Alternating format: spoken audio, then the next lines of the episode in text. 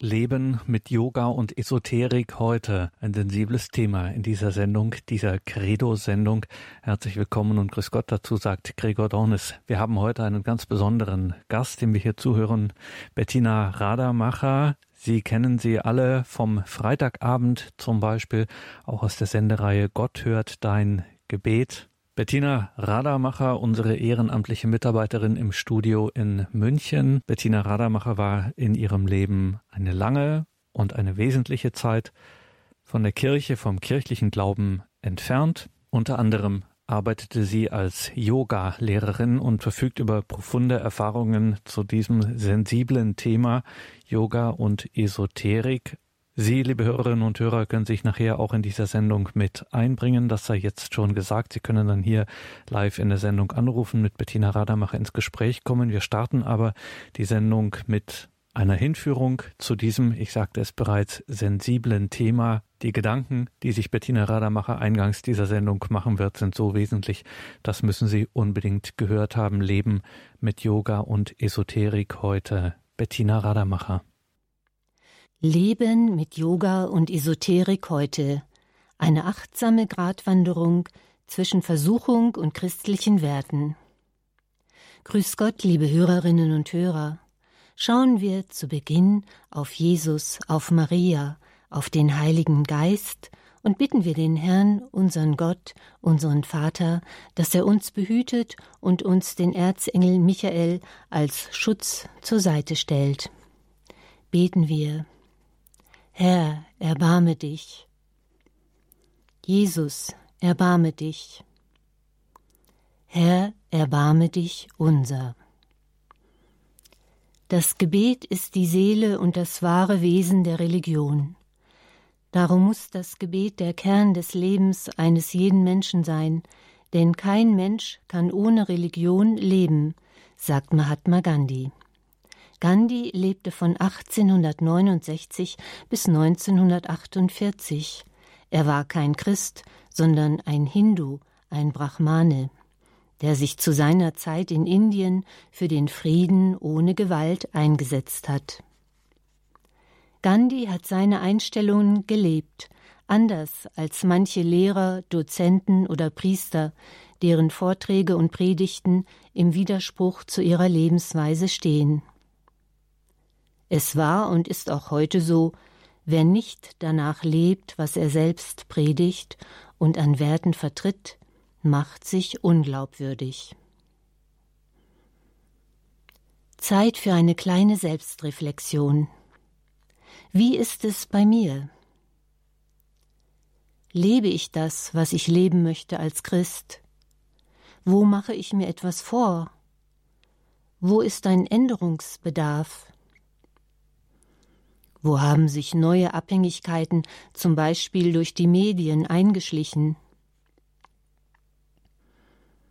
Täglich etwas auf den Social Medien posten, die Impulse und Bibelstellen verschiedener Apps lesen, ist das eine notwendige Routine für den Sinn des Lebens oder ein gern angenommener Zeitvertreib, eine beginnende Abhängigkeit, eine Verführung, die mich auf dem Weg zur Heiligkeit ablenkt oder mich wieder mal einen Umweg gehen lässt.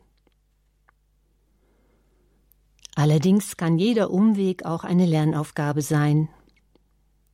Heute sehe ich, wie sich der Herr bei allen Umwegen in den vergangenen Lebensjahren um mich bemüht und sich vor allem in den kleinen Dingen verherrlicht hat. Durch die Menschen, denen ich begegnet bin, durch die Natur, durch die Musik und auch durch die Momente der inneren Stille und des Friedens mitten in einem Ashram, einem hinduistischen Kloster.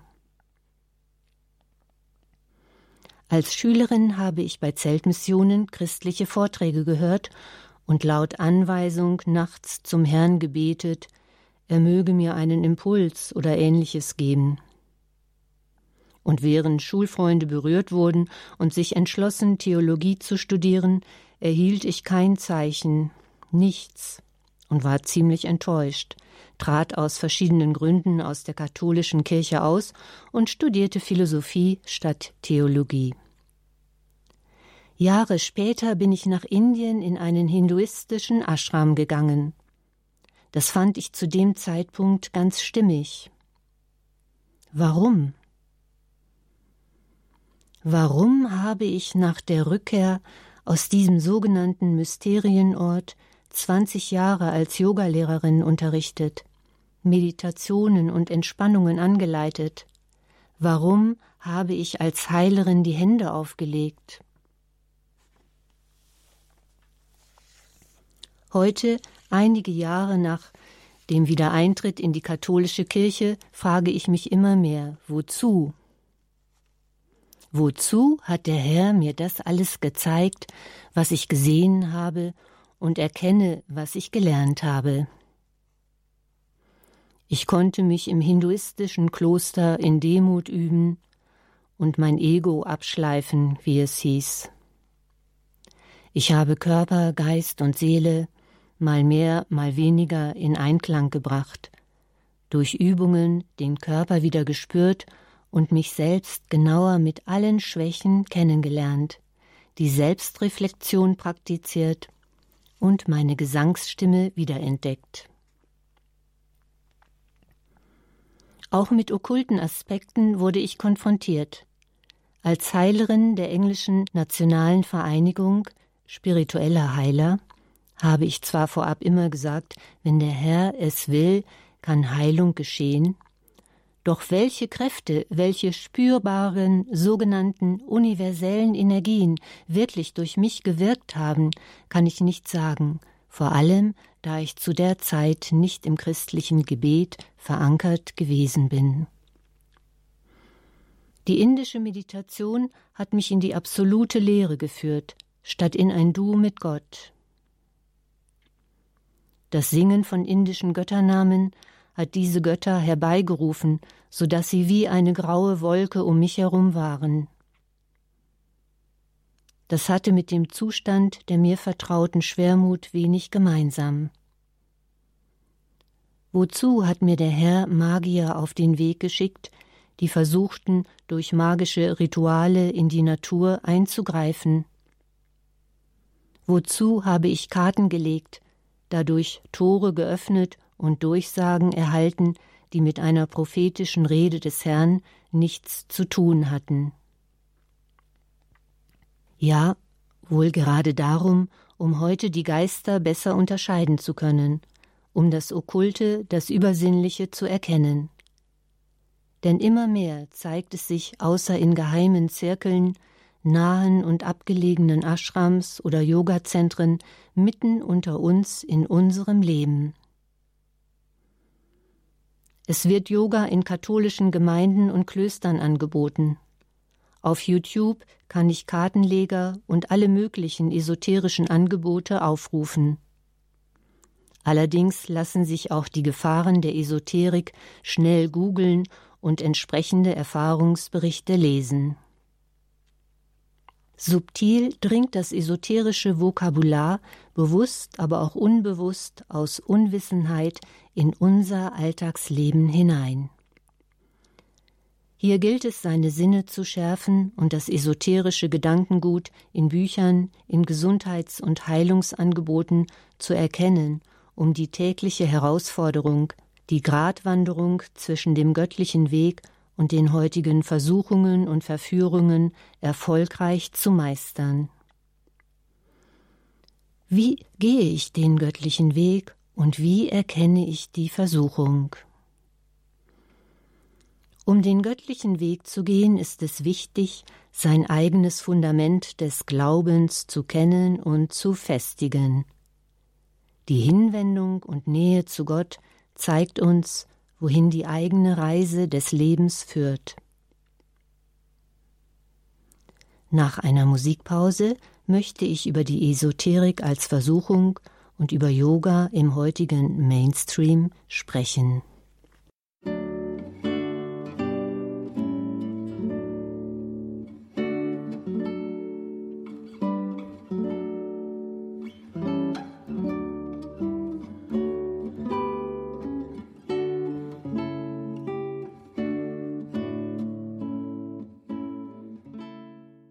Was ist nun Esoterik und wie erkenne ich sie als Versuchung? Der Begriff Esoterik ist ein Sammelbegriff, der vom griechischen Wort Esoterikos stammt und innerer Kreis bedeutet. Der Begriff ist im 19. Jahrhundert eingeführt worden und bezeichnete ursprünglich geistliche bzw. religiöse Strömungen, die nicht dem Mainstream angehören, also Lehren, die in geheimen Kreisen weitergegeben wurden und in die man erst durch eine Einweihung Zutritt erhält. Heute ist vieles, was früher eindeutig unter Esoterik gerechnet wurde, alltagstauglich geworden und wird als Lebenshilfe oder Alternativmedizin zum Beispiel in Volkshochschulen angeboten. Modernen Hexen, Kartenlegern und Schamanen wird mehr Interesse entgegengebracht als der Kirche. Es wird in der Esoterik kein geschlossenes Glaubensbekenntnis verkündet, da Esoterik nur ein Oberbegriff darstellt. Der Begriff Esoterik ist verknüpft mit dem Zeitalter des New Age, dem sogenannten neuen Zeitalter. Wesentlich geprägt wurde die Entwicklung der Esoterik beziehungsweise die Ideen des New Age durch die Theosophische Gesellschaft, die 1875 von Helena Petrovna Blavatsky gegründet wurde, deren wohl exemplarisches Ziel für viele Geheimbünde war, das Einschleusen ihres Gedankengutes in die Gesellschaft mit dem Ziel, sie auf diese Weise langsam und sanft von innen her zu transformieren. Ende der 60er Jahre wurde mit dem Musical Hair zum ersten Mal die Heraufkunft des New Age besungen. Bekannt ist den älteren Zuhörern sicher der Eröffnungssong Aquarius, womit das Wassermann-Zeitalter angekündigt wurde. Ein friedliches Zeitalter, das das sogenannte christliche Zeitalter des Fisches, das blutige Kreuz, ablösen sollte. In dieser Zeit kam auch die Hippiewelle mit dem östlichen esoterischen Denken von Amerika nach Europa. Begünstigt wurde die Entwicklung durch die enttäuschten Hoffnungen in den Fortschritt der Technik. Vielen Suchenden nach Gott lieferten die fernöstlichen Philosophien und die esoterischen Angebote Spannendes Neues sowie Hoffnung, Halt und Trost, den sie in ihren ursprünglichen Kirchen nicht gefunden haben. Die Reise in eines dieser interessanten fernöstlichen Länder war und ist auch geprägt von Illusionen. Der Suchende muss wie ein Tourist im fremden Land seine Hoffnungen und Vorstellungen der Realität angleichen. Dabei kann es zu einem Kulturschock kommen und im besten Fall zur Erkenntnis, dass der Glaube und die Nähe zu Gott entscheidend ist, ganz gleich an welchem Ort. Schauen wir auf das esoterische Welt- und Menschenbild im Gegensatz zum christlichen Glauben. In der Esoterik glaubt man nicht an die Offenbarung durch den persönlichen Gott, sondern an eine Art Uroffenbarung, eine Wahrheit, die in der Welt, im Kosmos gegenwärtig ist und zu der man intuitiv, zum Beispiel durch Meditation, einen Zugang erhalten kann. Auf subjektive Weise, also jeder für sich, kann man diese Wahrheit erkennen. Man schließt daraus, dass alle Religionen letztlich auf diese Urwahrheit zurückgehen müssen und daher letztlich alle Religionen eins und im Grunde dasselbe sind. Dieser Einheitsgedanke aller Religionen wird auch gerne von Yogalehrern erwähnt, die sich als Christ bezeichnen. Was umfasst der Begriff Yoga? Yoga, diese indische Lehre geistiger und körperlicher Übungen, hat sich in den letzten Jahrzehnten bei uns zum Mainstream entwickelt. Da Yoga ursprünglich aus Indien stammt, liegen die Wurzeln der Yoga-Philosophie im Hinduismus und Teilen des Buddhismus. Das Individuum wird hier als ein Reisender im Wagen des materiellen Körpers gesehen. Der Wagen ist der Körper, der Kutscher der Verstand, die fünf Pferde stehen für die fünf Sinnesorgane, der Fahrgast verkörpert die Seele und das Geschirr heißt im Indischen Yoga. Die ältesten Aufzeichnungen finden sich in den Upanishaden. Der Yoga-Übende zügelt mit dem Verstand seine Sinne und kontrolliert seine Gedanken und Gefühle. Der wichtigste Quelltext des Yoga ist das Yoga Sutra des Pantanjali. Das Ziel ist die Auflösung von Raum und Zeit, ohne zu denken und zu fühlen. Ein Zustand der Leere. Ursprünglich war Yoga ein rein spiritueller Weg, der vor allem die Suche nach Erleuchtung durch Meditation zum Ziel hatte. Die vielen Asanas, Körperhaltungen, entstanden erst im Laufe der Zeit. Unter anderem haben Asketen in den Wäldern die Bewegungen der Tiere beobachtet und den Übungen entsprechende Namen gegeben. Das vorrangige Ziel der Übungen war und ist, den Körper so zu kräftigen und zu mobilisieren, dass er möglichst beschwerdefrei über einen längeren Zeitraum im Meditationssitz, zum Beispiel im Lotussitz, verweilen kann. Mit dem Ziel, eins zu werden mit dem All, mit der Unendlichkeit. Mit der Zeit erkannte man immer mehr die positive Wirkung der körperlichen Übungen auf das gesamte Wohlbefinden des Menschen. Mit den Einflüssen der US-amerikanischen Yogaformen in Deutschland ab etwa 1990 ist der Fitnessaspekt mehr in den Vordergrund gerückt. Yoga wird heute kaum als ganzes philosophisches System gelehrt, sondern als gesundheitsfördernde Maßnahme zum Beispiel bei Rückenproblemen und Verspannungen. Viele körperorientierte Yogakurse werden von Ärzten empfohlen und von der Krankenkasse mitfinanziert. Ob ein Yogalehrer nur körperorientiert unterrichten kann, werden wir nach einer Musikpause näher betrachten.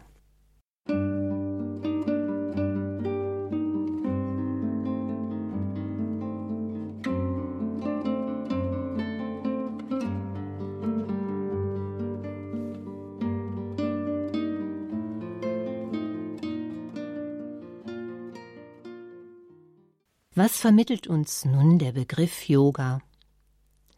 Indische Namen werden bildlich gesehen und interpretiert, statt wörtlich übersetzt.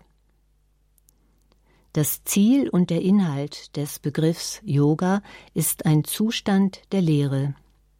In der Lehre ist kein Gespräch mit Gott möglich. Das Ziel des Christen ist es jedoch, die Nähe zu Gott zu vertiefen. In katholischen Gemeinden wird betont, dass das Yoga-Angebot sich nur auf Körperübungen bezieht.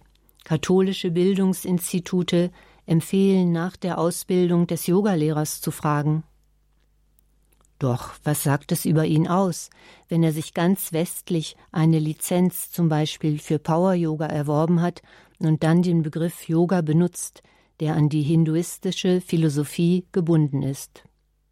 Warum benutzt er den Begriff Yoga als Berufsbezeichnung? Für den Yogalehrer ist wie für jeden seiner Schüler die Versuchung da, sich bei einer Ayurveda-Kur oder in einem Yoga-Ashram fortzubilden.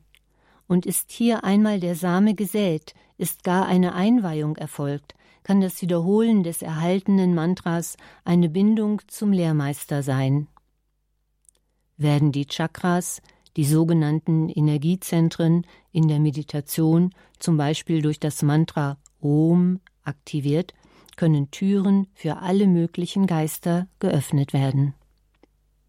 Sprechen wir über das bei uns wohl bekannteste aller Mantras, das Mantra Om.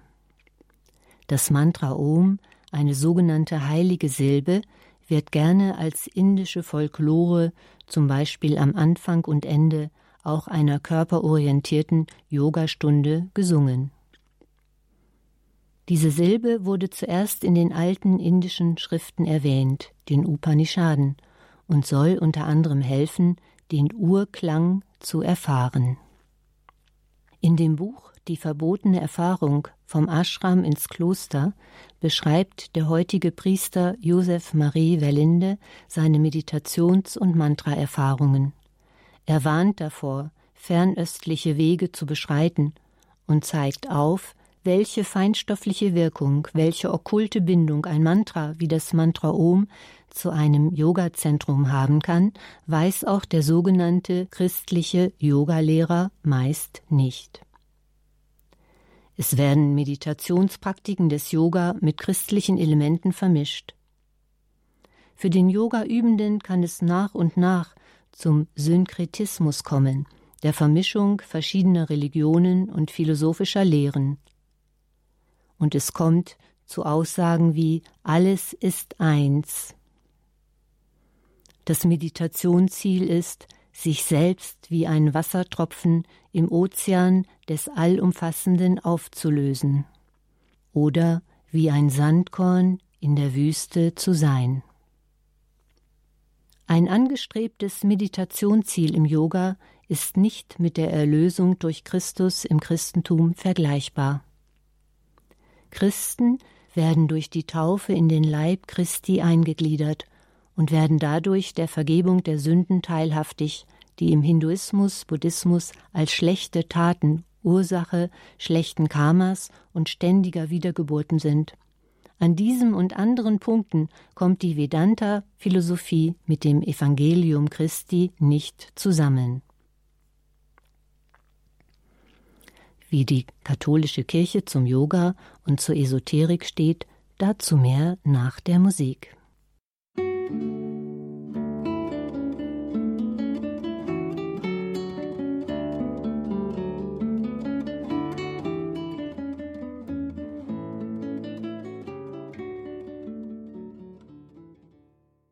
Wie geht die Kirche mit der Esoterik um? Welche Erfahrung hat sie? Die meisten Menschen, die esoterische Angebote wie Yoga in Anspruch nehmen, haben nicht den Wunsch, ihre Religion zu ändern. Doch es gilt zu beachten, dass diese Ideen eine bestimmte Form des Denkens nahelegen. Je mehr man sich dann damit beschäftigt, desto mehr wird dem Menschen die Beziehung zum lebendigen Gott entfremdet. Christus ist auf einmal nicht mehr wichtig. Diese Entfremdung zu Gott, zu Jesus Christus, gilt als eine Tatsache aus der seelsorglichen Erfahrung. Von den Kirchen gibt es keine genauen Richtlinien. Die Seelsorge und der einzelne Gläubige ist zur Unterscheidung und Wachsamkeit herausgefordert. Doch wenn ich fürchte, mich verstrickt zu haben, wohin gehe ich dann? Wer kann mich von Verstrickungen und Bindungen befreien? Zum Dienst der Priester gehört die Befreiung. Doch die wenigsten haben darin eine Ausbildung. Da braucht's vor allem Gottvertrauen, dass der Herr mich zu dem richtigen Experten führt. Hilfreich sind zwei Bücher von Palutinerpater Hans Buob, und zwar Befreiung, ein Dienst der Kirche und die Gabe der Unterscheidung der Geister. Beide Bücher sind im Unio Verlag erschienen. Es ist auch zu beachten, dass viele Praktiken aus den Grenzbereichen einen Einstieg zu weiterführenden Formen der Esoterik legen, die uns von Gott wegführen. Wir können ungewollt Türen öffnen, durch die wir möglicherweise Kräften Eingang ermöglichen, die wir nicht kennen. Auch dann braucht's unter Umständen einen Experten, der uns hilft, ungewollte Gäste hinaus zu komplimentieren und die Türen wieder zu schließen. Hierzu ein Seelsorgebuch von Gabriele Amott, Dämonische Mächte unserer Zeit. Exorzisten im Gespräch mit Psychiatern, auch erschienen im Unio Verlag. Nichts und niemand sollte sich zwischen unsere Beziehung zu Jesus stellen, dass wir wie Johannes sagen können, Jesus Christus ist der Weg, die Wahrheit und das Leben.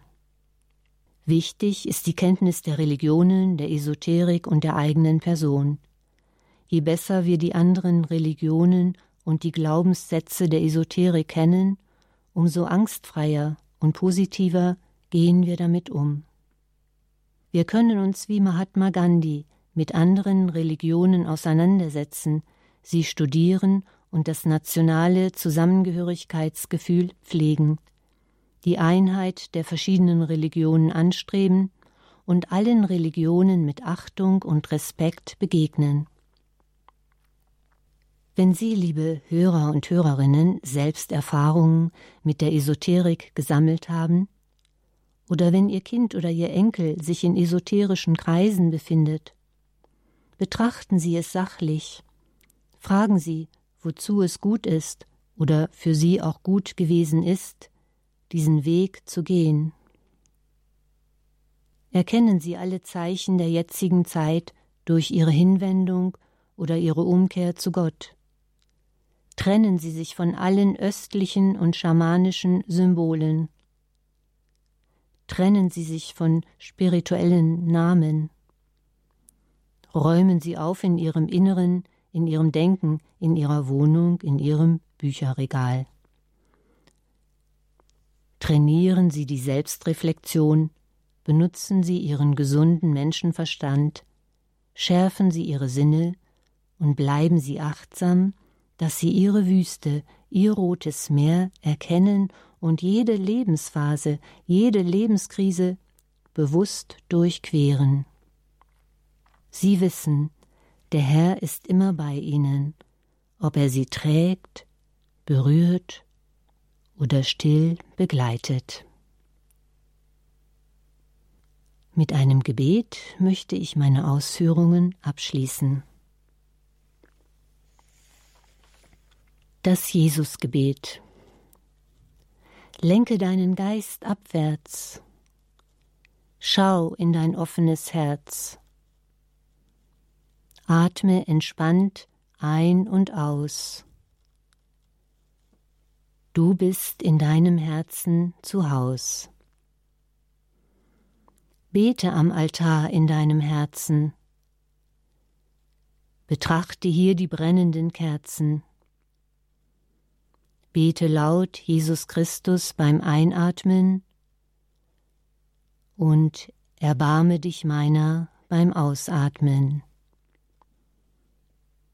Bete es alle Zeit, bei jeder Tätigkeit. Der Geist schenkt dir Liebe und immer mehr Freude und Friede. Bringen Blendungen dich zu Fall, umnebelt der geistige Feind dich mit Trübsal, lass dich vom himmlischen Freund aufrichten und ihn durch das Weiterbeten dein Gemüt lichten. Erkenne jede Einbildung, jede Illusion und Versuchung. Bleibe in der neutralen Bildlosigkeit und er spüre immer Gottes Anwesenheit.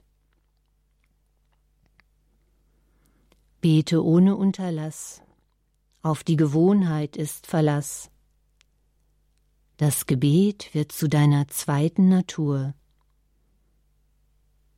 Es verinnerlicht sich zu einer reinen, hellen Spur.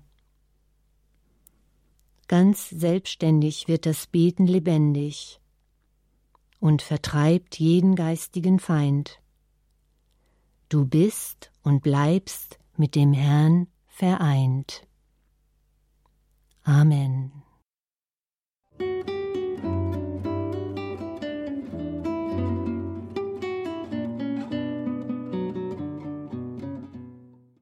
Das ist die Credo-Sendung bei Radio Horeb und Radio Maria. Heute mit Bettina Rademacher, die Sie sonst von der Sendebegleitung kennen. Ihr Thema heute in dieser Sendung war Leben mit Yoga und Esoterik heute. Sie hat, bevor sie wieder zur Kirche, bevor sie wieder zu Christus fand, jahrelang als Yogalehrerin gearbeitet, hat heute hier ein wenig so ein, ja, Resümee ihrer Erfahrungen und auch eben des heutigen Lebens damit äh, aus ihrer Perspektive betrachtet. Wir sind jetzt jetzt hier im Gespräch und gehen zunächst nach Osnabrück zur Frau Helmer. Grüße Gott, guten Abend, Frau Helmer. Guten Abend, Frau Hademacher. Ich habe eine Frage. Im Zusammenhang mit Yoga wird immer argumentiert, dass die körperlichen Übungen, die gymnastischen Übungen von Yoga doch so entspannend wären und so positiv wären. Was sagen Sie dazu? Das ist sehr allgemein formuliert. Also auch Ärzte sagen, dass man da genauso aufpassen muss, wenn man hohen Blutdruck hat. Dann sind nur bestimmte Übungen geeignet. Und grundsätzlich gilt ja, warum gehe ich zum Yoga und nicht zu einer anderen Gymnastik? Das muss man sich auch mal fragen, weil wir reden ja gerade davon, dass Yoga eben nicht christlich fundiert ist, sondern dass eine andere Philosophie dahinter steht. Und natürlich gibt es Übungen, die äh, ja angenehm sind für den Körper, aber den haben sie, diesen Effekt haben sie in der Gymnastik auch. Sie haben nur eine Wirbelsäule, können vorbeugen, rückwärts beugen zur Seite und können die Wirbelsäule drehen. Und sie haben zwei Beine, zwei Arme, die können sie beugen und strecken und den Kopf, die Schultern kann man bearbeiten, aber das müssen nicht unbedingt dann Yoga-Übungen sein. Das geht im normalen Sport auch. Immer gesagt es wäre so positiv für den Körper, die Entspannungsübungen im Yoga. Die Entspannung, es gibt Techniken, die wirklich helfen, also in die Ruhe zu kommen, ruhig zu atmen, aber auch das kann man mit anderen Techniken auch. Dankeschön, Frau Helmer. Das Thema bewegt. Wir gehen mal weiter zum nächsten Anrufer nach Nürnberg. Grüße Gott, guten Abend. Jetzt sind Sie auf Sendung. Guten Abend. Ich äh, wollte fragen wegen jemand, um den ich mir Sorgen mache. Der ist ein gut katholischer Mann der also überall in allen Gremien katholischen war und, und auch wirklich Mutter Gottes äh, äh Bilder und Statuen äh, hat daheim und ganz äh, katholisch auch spricht. Und äh, der aber mehrere Reiki-Ausbildungen gemacht hat, also wohl die ganze Laufbahn und Qigong und alles Mögliche, also Kurse angeboten hat. Und der äh, kann aber total gut katholisch argumentieren. Ähm, also ich mache mir da einfach Sorgen, was ich da tun könnte. Es ist sehr schwierig, gerade wenn jemand sich äh, mit Reiki beschäftigt hat und alle Grade und auch den Meistergrad hat, dann hat er auch bestimmte Einweihungen. Und gerade beim Reiki ist es bekannt, dass dann in den Einweihungen den Leuten auch Geister zugesprochen werden. Und von denen müsste man sich ja trennen. Und das ist genau die Schwierigkeit, dass die Verbindung geistig woanders hingeht, auch wenn derjenige als Christ leben möchte, aber die Abnabelung von dem ganzen Okkulten ist nicht erfolgt. Und wie man da jemanden überzeugen kann, das ist, äh, das ist immer, ja, das hängt auch von der Gnade Gottes ab. Und da muss man sagen, Frau Radermacher, ähm, das ist, hört sich dann immer so nach einem Auswegspruch an. Mhm. Da ist wirklich nochmal klar auch unser Gebet gefragt. Ja, auf jeden Fall unser mhm. Gebet. Aber in dem Fall, wenn jemand äh, so lange damit gearbeitet hat und wie Sie ja auch sagen, unterrichtet hat, dann äh, braucht es einen Priester, und zwar einen starken Priester. Und da muss aber die Bereitschaft da sein. Also ich, ohne dass ich selber das will, dass ich mich davon trenne, geht es ja nicht. Und das ist äh, die Schwierigkeit, wenn jemand Jahrzehnte damit gelebt hat, damit gearbeitet hat, Geld damit verdient hat, sich von allem auch dann loszusagen und auch auf Geldeinnahmen zu verzichten. Das kommt ja auch dazu. Ne? Also so einfach ist es alles nicht. Ich muss aus dem ganzen sozialen Umfeld raus. Ich muss mich von den ganzen Schulen trennen, wo ich gelernt habe. Ich muss äh, mein ganzes Leben eigentlich wirklich neu organisieren. Gehen wir weiter in die Oberpfalz. Danke zunächst für Ihren Anruf. Wir müssen weitergehen in die Oberpfalz zu Frau Küffner. Grüße Gott. Grüß Gott. Ich habe mal Anfrage wegen den Hatha-Yoga. Inwieweit dass das auch mehr mit Yoga zu tun hat, weil man ja da eigentlich überhaupt keine intimen, also die Entspannungsübungen und solche Sachen macht. Man macht eigentlich körperliche Übungen. Und bis jetzt habe ich mir noch nie was dabei gedacht. Ja, Hatha heißt Sonne und Mond. Also es ist so, wenn man das jetzt fast wörtlich übersetzt. Ich habe auch mit Hatha Yoga begonnen. Natürlich ist es körperbetont, aber trotzdem die ganzen Übungen haben Namen, sie haben Sanskrit-Namen. Ob das ihr Lehrer jetzt immer nennt, das weiß ich nicht, aber der Sonnengruß, Surya Namaskar, ist der Gruß an die Sonne. Man grüßt also die Sonne. Gott kommt in dem Ganzen nicht vor, was ja auch eigentlich nicht unbedingt gewünscht ist, weil man dahin geht, um Körperübungen zu machen. Aber trotzdem ist es subtil immer da. Es ist eine indische Philosophie, die hinter dem Ganzen steht. Auch das Hatha Yoga kommt aus einer indischen Philosophie. Und viele äh, Yogalehrer nehmen dann auch das, sagen wir mal, die Philosophie mit hinein, ob sie dann Texte vorlesen von Paul Branten, ne, Der Weg nach innen oder was auch immer. Es wird ja versucht, auch die Entspannung richtig gut darzustellen oder auch die Meditation so darzustellen, dass es eben auch hilft, was es ja auch am Anfang tut. Aber was dahinter steht, das sieht man eben oft nicht. Da müssen wir gleich nochmal drauf zu sprechen kommen, Frau Rademacher. Wir gehen auf jeden mhm. Fall noch zur Frau Reit nach ja. Kissingen, weil die sich auch noch gemeldet hat. Guten Abend, Frau Reit, grüß Gott. Ja, grüß Gott. Ähm, ich möchte jetzt mal eine Frage stellen. Was halten Sie denn von Qigong? Können Sie da was sagen dazu? Weil es ist folgendes. Ich habe mal in einer Einrichtung gearbeitet und da sind dann Gesundheitskurse angeboten worden für die Angestellten. Und da war unter anderem Qigong dabei. Ich hatte mich damals eingetragen, aber es kam zu, aus verschiedenen Umständen kam es nicht dazu. Und eben, was mich eben nach diese gymnastischen Übungen, ich habe, ich sage Ihnen ganz ehrlich, ich habe auch wegen innere Abneigung gegen das Yoga. Äh, wobei ich mir aber als schon von verschiedenen schon gehört habe, eben ja diese gymnastischen Übungen und so weiter. Ja gut, das, so möchte ich jetzt das ist mein Raum stellen. Also Qigong ist auch eine asiatische traditionelle Übungsart, hat auch eine Philosophie dahinter. Ich würde es nicht machen, muss ich ehrlich sagen. Das alles, was äh, nicht zu Gott führt, sondern davon weg. Wir haben jetzt ja nur heute über Yoga gesprochen, aber es gibt ja auch andere äh, Techniken, wo dieses, äh, ja, das Einssein mit dem Herrn erreicht werden soll. Aber es ist eben ein Gott gemeint, der das Allumfassende ist. Es ist kein persönlicher Gott wie im Christentum. Und äh, hinter Qigong steht auch diese Tradition, diese Philosophie, sagen wir mal. Ja, danke schön auch für diesen Anruf. Uns läuft ein bisschen die Zeit davon, Frau Radermacher. Wir müssen das nochmal präzisieren, weil es sich vielleicht doch an der einen oder anderen Stelle vielleicht etwas hart angehört hat.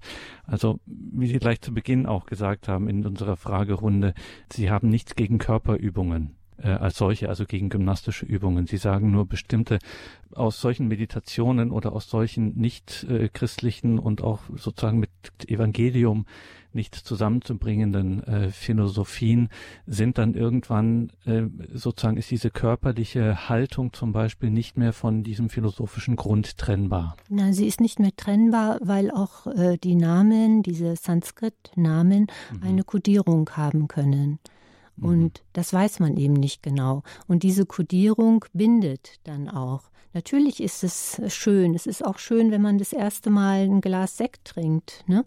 Und je mehr mhm. man aber trinkt, dann ist die Gefahr groß, abhängig zu werden. Also es, es ist wie bei allem, dass in eine Vorsicht geboten ist, weil wir zu wenig über die äh, Philosophie, die dahinter steht, kennen. Also wenn ich an beim Yoga denke, ist es ja nicht nur der traditionelle Weg. Ich habe jetzt über den Vedanta gesprochen, meinetwegen die, die Schriften, die dahinter stehen, sondern auch die Philosophie des Tantra.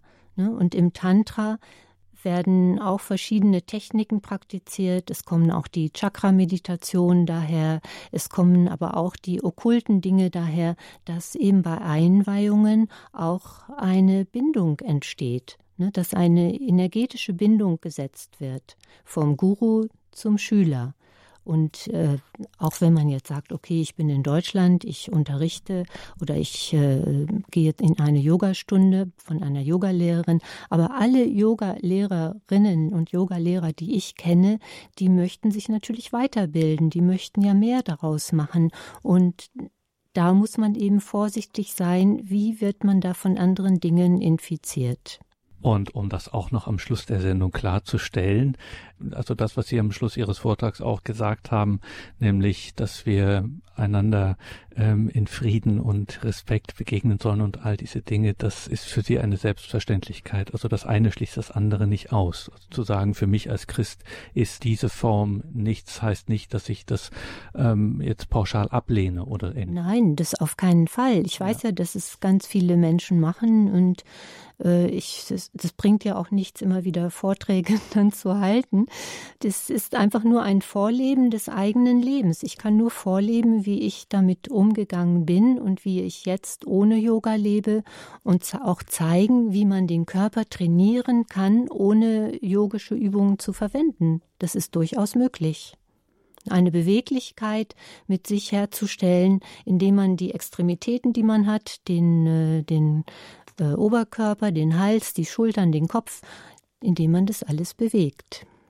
Auf ganz bestimmte Art und Weise. Und das ist Ihnen, das weiß ich, Frau Rademacher, unter anderem auch von Ihrem Online-Auftritt, den wir in den Details zu dieser Sendung verlinkt haben, dass Ihnen da auch, ähm, dass auch im christlichen Gebet durchaus wichtig ist, dass auch das in einer gewissen Hinsicht, so geistig wie auch immer äh, sind, trotzdem ja auch immer eine leibhaftige Dimension auch hat. Auf jeden Fall, weil das habe ich ja auch im Christentum äh, als junger Mensch vermisst. Ne, man geht in die Kirche, kann nur sitzen, knien und äh, stehen. Und das ist manchmal sehr anstrengend, ja. Aber wie man den Körper eben auch trainiert, wie man auch ein Gefühl für ihn bekommt, das ist ja auch bei vielen Menschen gar nicht da. Das Gefühl zum Körper habe ich auch durch die Bewegung natürlich wiederentdeckt. Auf jeden Fall. Weil gerade ein geistiger Mensch oder ein Kopfmensch, der ist auch oft nur im Kopf. Und äh, die Verbindung zum Körper äh, lässt dann manchmal zu wünschen übrig. Dann werden wir auf jeden Fall diese Sendung mit einem Gebet ausklingen lassen. Das steht fest. Vorher an Sie, liebe Hörerinnen und Hörer, noch der Hinweis, dass Sie in die Details zu dieser Sendung schauen können im Tagesprogramm auf horeb.org. Dort finden Sie einige Links, unter anderem auch zu den Büchern, die hier heute zur Sprache gekommen sind, äh, die Bücher des Unio Verlages und natürlich auch zur Homepage, zur Website unserer heutigen Referentin Bettina Radermacher. Sie ist auch Autorin, Meditationslyrik unter anderem ein großer Schwerpunkt und auch dazu finden Sie einige Hinweise in den Details zu dieser Sendung. Danke Ihnen allen fürs Dabeisein. Hier folgt gleich um 21.30 Uhr die Reihe nachgehört. Mein Name ist Gregor Dornes. Ich freue mich, wenn Sie dann auch beim nächsten Mal in der Credo-Sendung morgen wieder mit dabei sind. Danke, Bettina Rademacher, für diese Stunde und wir schließen die Sendung mit einem Gebet. Ja, herzlichen Dank an alle Hörer und Hörerinnen, dass Sie zugehört haben, dass Sie dabei gewesen sind und ich möchte mit einem Lebensgebet abschließen. Herr, begleite uns auf dem Weg durch alle Wechselfälle unseres Lebens und hilf uns, das ganze Geschehen um uns herum die Menschen, die Nachrichten und die vielen virtuellen Angebote durch deine Augen zu betrachten. Herr, stärke unser geistiges Fundament, dass wir die Bewährungsproben unseres Glaubens bestehen. Stärke unser Vertrauen, dass wir in der Zuversicht bleiben. Herr, befreie uns von jeder Ablenkung, von jeder Sucht und Versuchung, dass wir ganz frei und bereit sind für dich. Herr, ermutige uns, deinen Heiligen Geist zu rufen, damit wir mit ihm alle Geister erkennen und unterscheiden können. Herr, schenke uns deine Gnade und deinen Frieden, dass wir in Demut, innerlichem Gespräch und inniger Verbundenheit in deinem Sinne leben, denken und handeln. Herr, erfülle uns mit deiner Liebe und mit deinem Frieden, segne uns und führe uns zum ewigen Leben. Amen.